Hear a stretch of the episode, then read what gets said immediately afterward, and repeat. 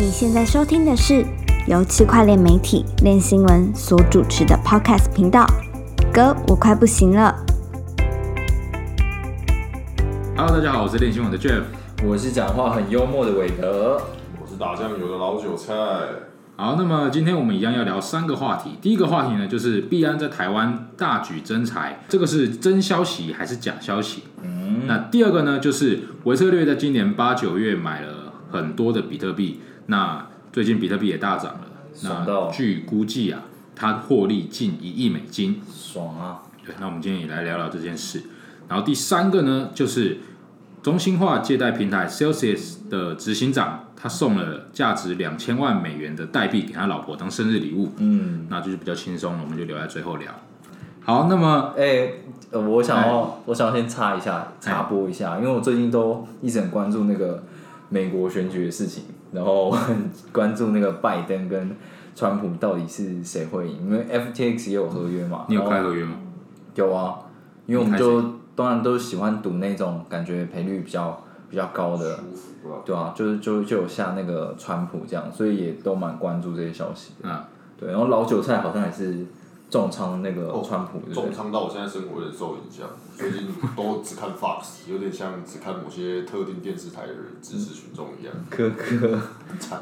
那那你那你那时候看完那个他们最后一场辩论的时候，你觉得会有会有什么那个变化吗？但我记得他们最后一场辩论的时候，可以提早投票的人都已经开始在投了，哦，对，他们好像是那个邮寄的投票，就都已经送出去了。所以其实我觉得影响可能也不大了啦。哦，但是就是出来实际投票的人还是会，对啊，说到这个，我那一天看到一个算趣闻吧，就是目前 Google 上面的热搜排行，嗯，有一个是如何更更改我的投票，就是有些人投了，哦然后后悔对他后悔投的对象，然后很想改，哎，有人说他，那他们有说他们是投了哪一方吗？这倒没有。哦，蛮有趣的啊，就我我也是蛮蛮错的，因为觉得好像，因为他这次的投票率好像跟以前比起来就是差很多，就这次投票率很高，然后我就觉得如果年轻族群都出来投票的话，应该川普感觉胜率比较低一点。现在民调是谁比较高？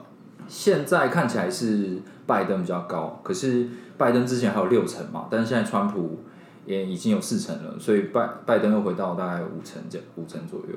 我那天看某电台的某电视台的，倒是川普会拿三百多张选举人票，哦是哦，对，但我觉得我在催眠自己。哦是哪一家哪一家？Fox 哦，国 哦，你是不是整天回去就只看 Fox？也没有，看就是我也不知道，都一直挑这个东西出来，我就是加减看看久就跑去压合约。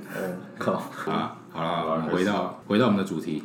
那币安在台湾大举增财这个事件，究竟是真消息还是假消息？那魏仁，你能不能跟我们稍微讲一下，你发现这篇就是这个消息的时候，你撰写这篇文章遇到的一些事情？对，这个消息应该就是专属于一个台湾的消息吧。然后我们我们练新闻就是在逛那个 LinkedIn 的时候，就发现到说，等等下，你为什么会逛 LinkedIn？哎，没有，就是你想干嘛？呃，不是就是收集资讯，LinkedIn 上面有很多大家可能某个礼拜、就听不到。大家好，我我是韦德，这句话 靠北以后就听不到。不是啊，我是在帮大家找更好的出路。好，那可能下次下个礼拜就听不到。大家好，我是 Jeff。好啦，就是，anyway，就是我们在上面找资讯的时候呢，就发现币安，然后你限缩，因为因为 LinkedIn 它可以去限制那个工作地点嘛，然后你的关键字是币安，然后限缩地点在台湾的时候，出现了六十六笔的职缺，而且这六十六笔你仔细去看它上面的呃发布时间是呃五天前，我们是二十七号写的嘛，所以五天前大概是二十二号左右这样子。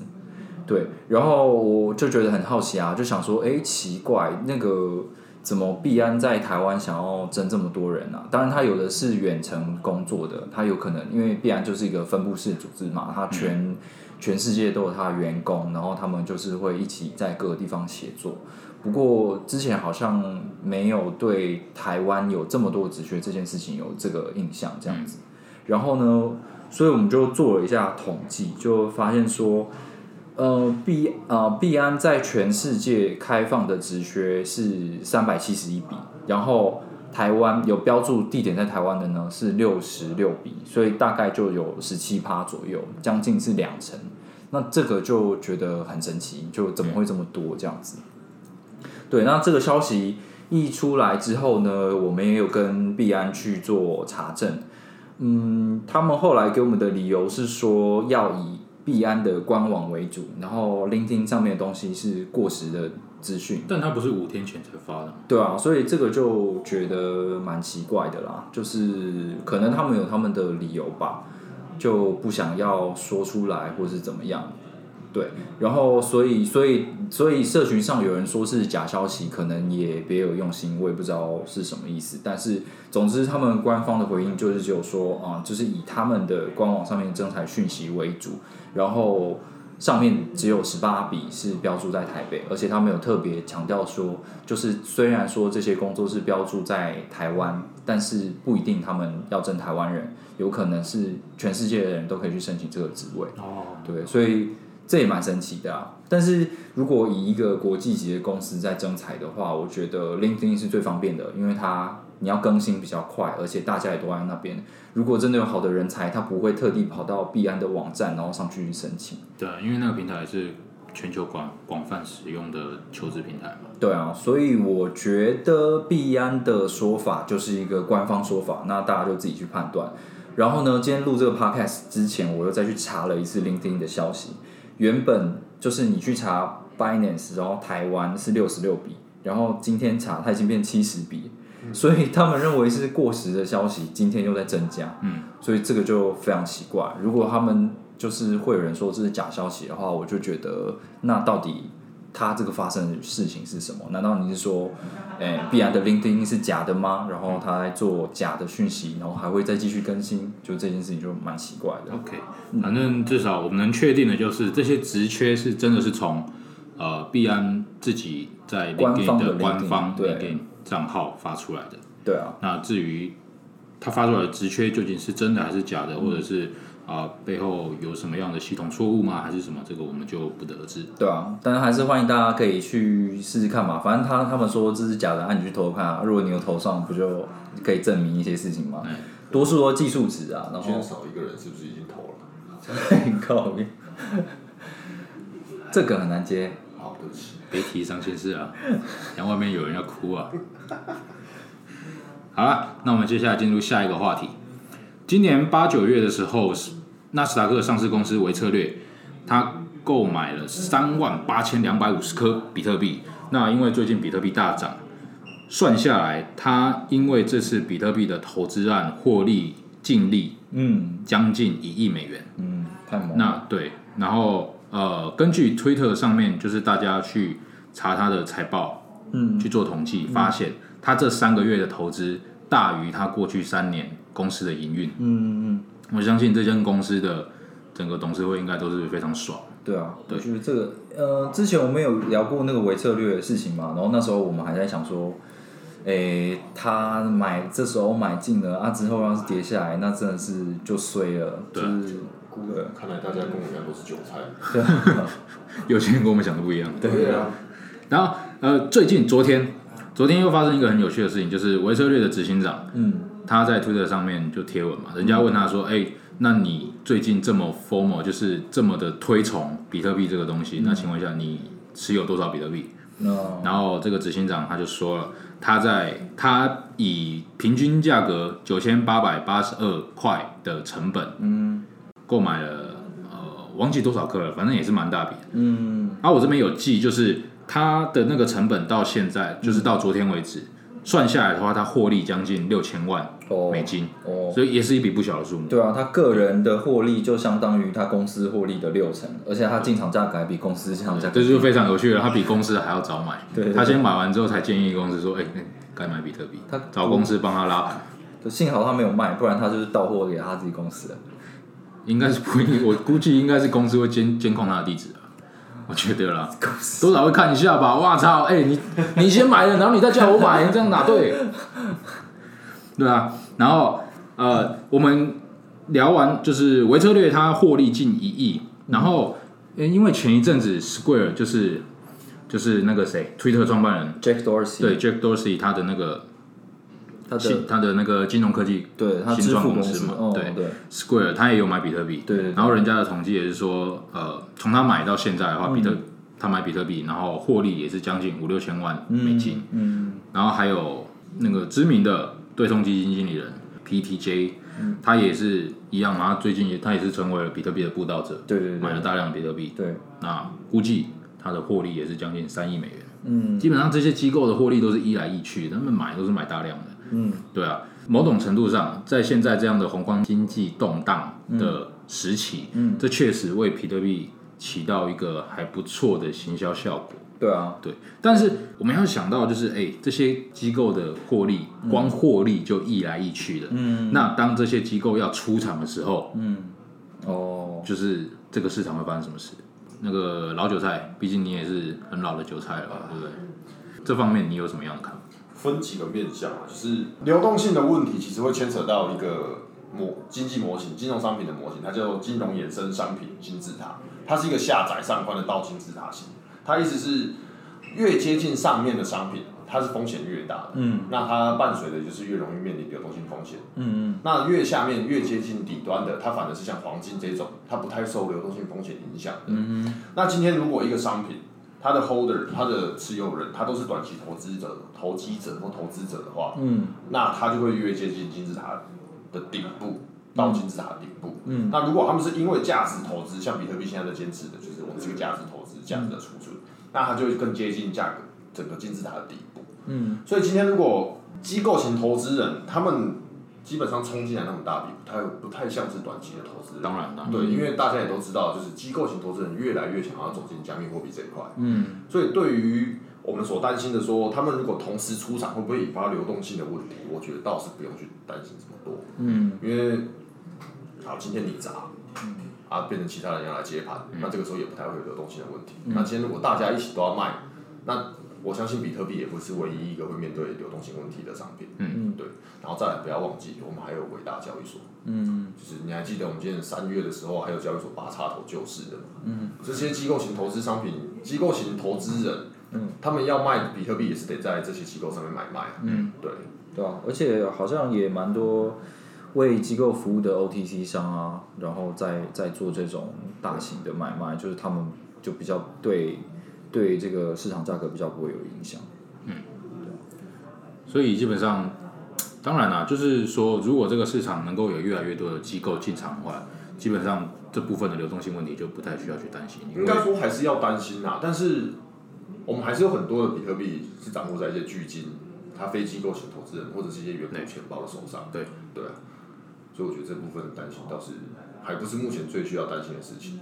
那目前最需要担心，新问到你了你突然间但川普到底会不会当选？对，我刚才接这个，好啦，这个很干。诶但但是我我想要讲一件事情，就是就是这个维策略，然后他们赚了消息，呃，赚了这些利润获利的消息，是在比特币大概是一万三，接近一万四，对，接近一万四的时候出现嘛。可是我们前几天好像是前天吧，然后也遇到就是因为美国呃，一个是欧洲欧洲的经济的问题、疫情的问题，然后还有美国这边纾困案没有过，呃，就是没有没有一个结果啦。看来在大学前也不会有一个结果。对啊，对啊，所以，然后之前我们也有看那个 CNBC 也有分析师在讲说，哦，美股现在已经形成了一个双双顶的一个形态，然后它可能要进入，它可能会有一个回调这样。那果不其然，隔天就出现了一个回调，就是比特币就往往下坠，也是跟着美股一起往下坠。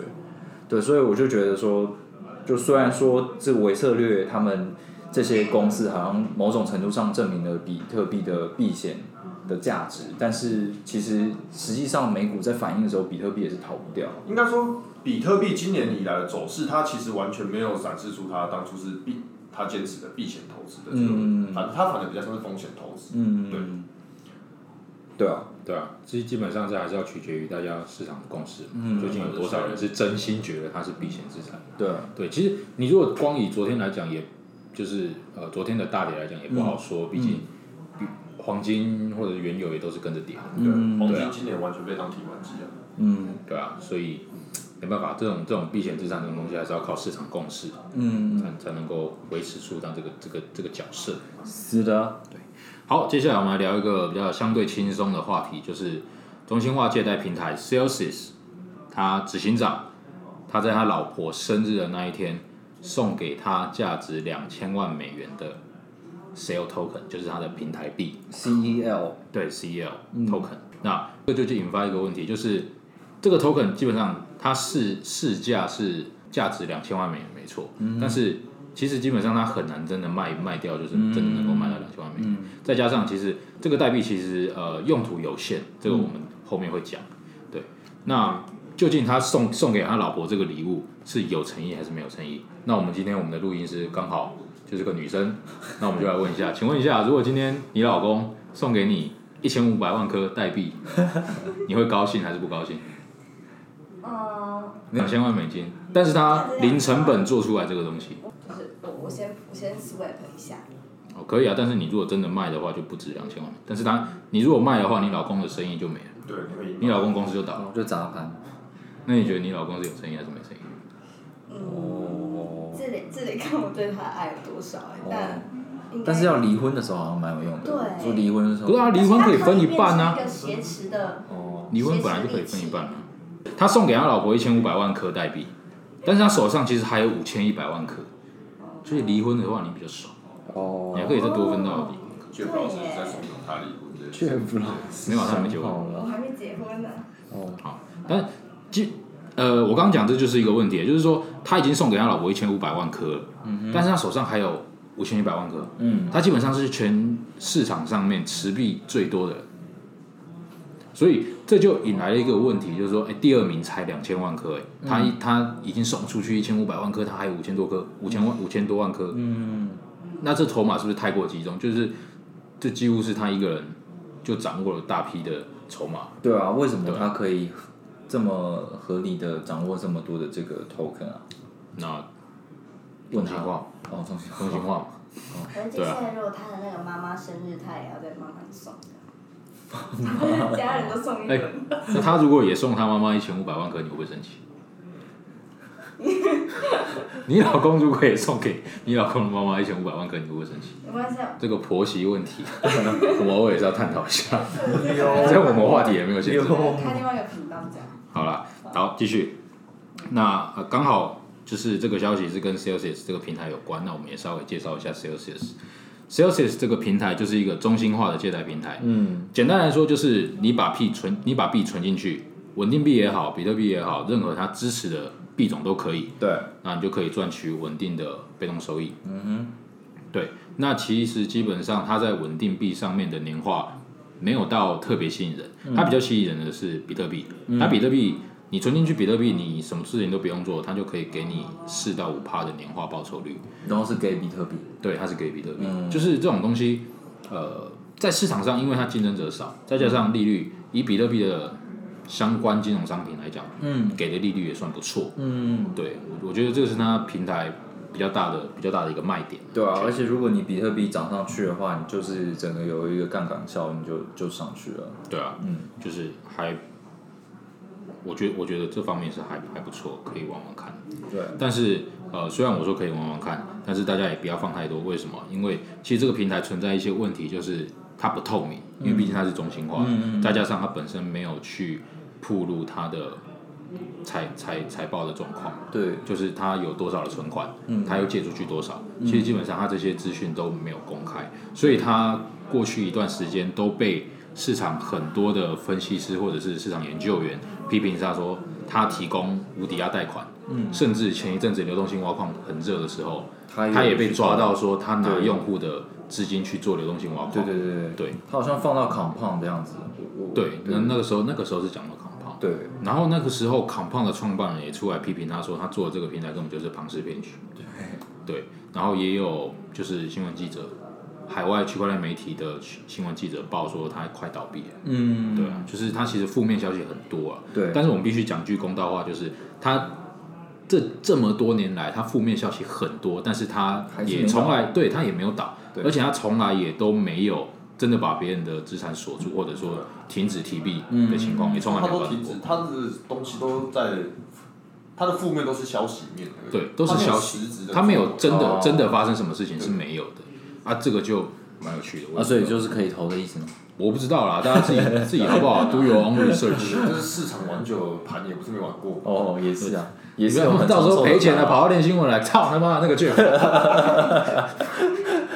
不要这样，我承我担当不起。哦，可以，好，然后呃，接下来我们也稍微聊一下，他我们刚刚有提到那个 CEL、嗯。Sale Token，就是如果如果你今天要去玩，对，那它 Sale Token 可以起到什么作用？嗯。首先，它就是你持币嘛，你持币到一定的量，嗯，你的忠诚度就会提高，你忠诚度提高，你可以获得利息就越高。好的，对，然后再来就是它其实也有类似于流动性挖矿的东西，就是说你如果愿意选择说你的利息不要用，例如说你存比特币，嗯。你选择说我不要用比特币收利息，嗯。我要你付给我 sale，我就我是就是就是你选择 sale token 嗯，收取利息的话，哦，你可以获得的年化报酬率就会比较比较高，对。嗯。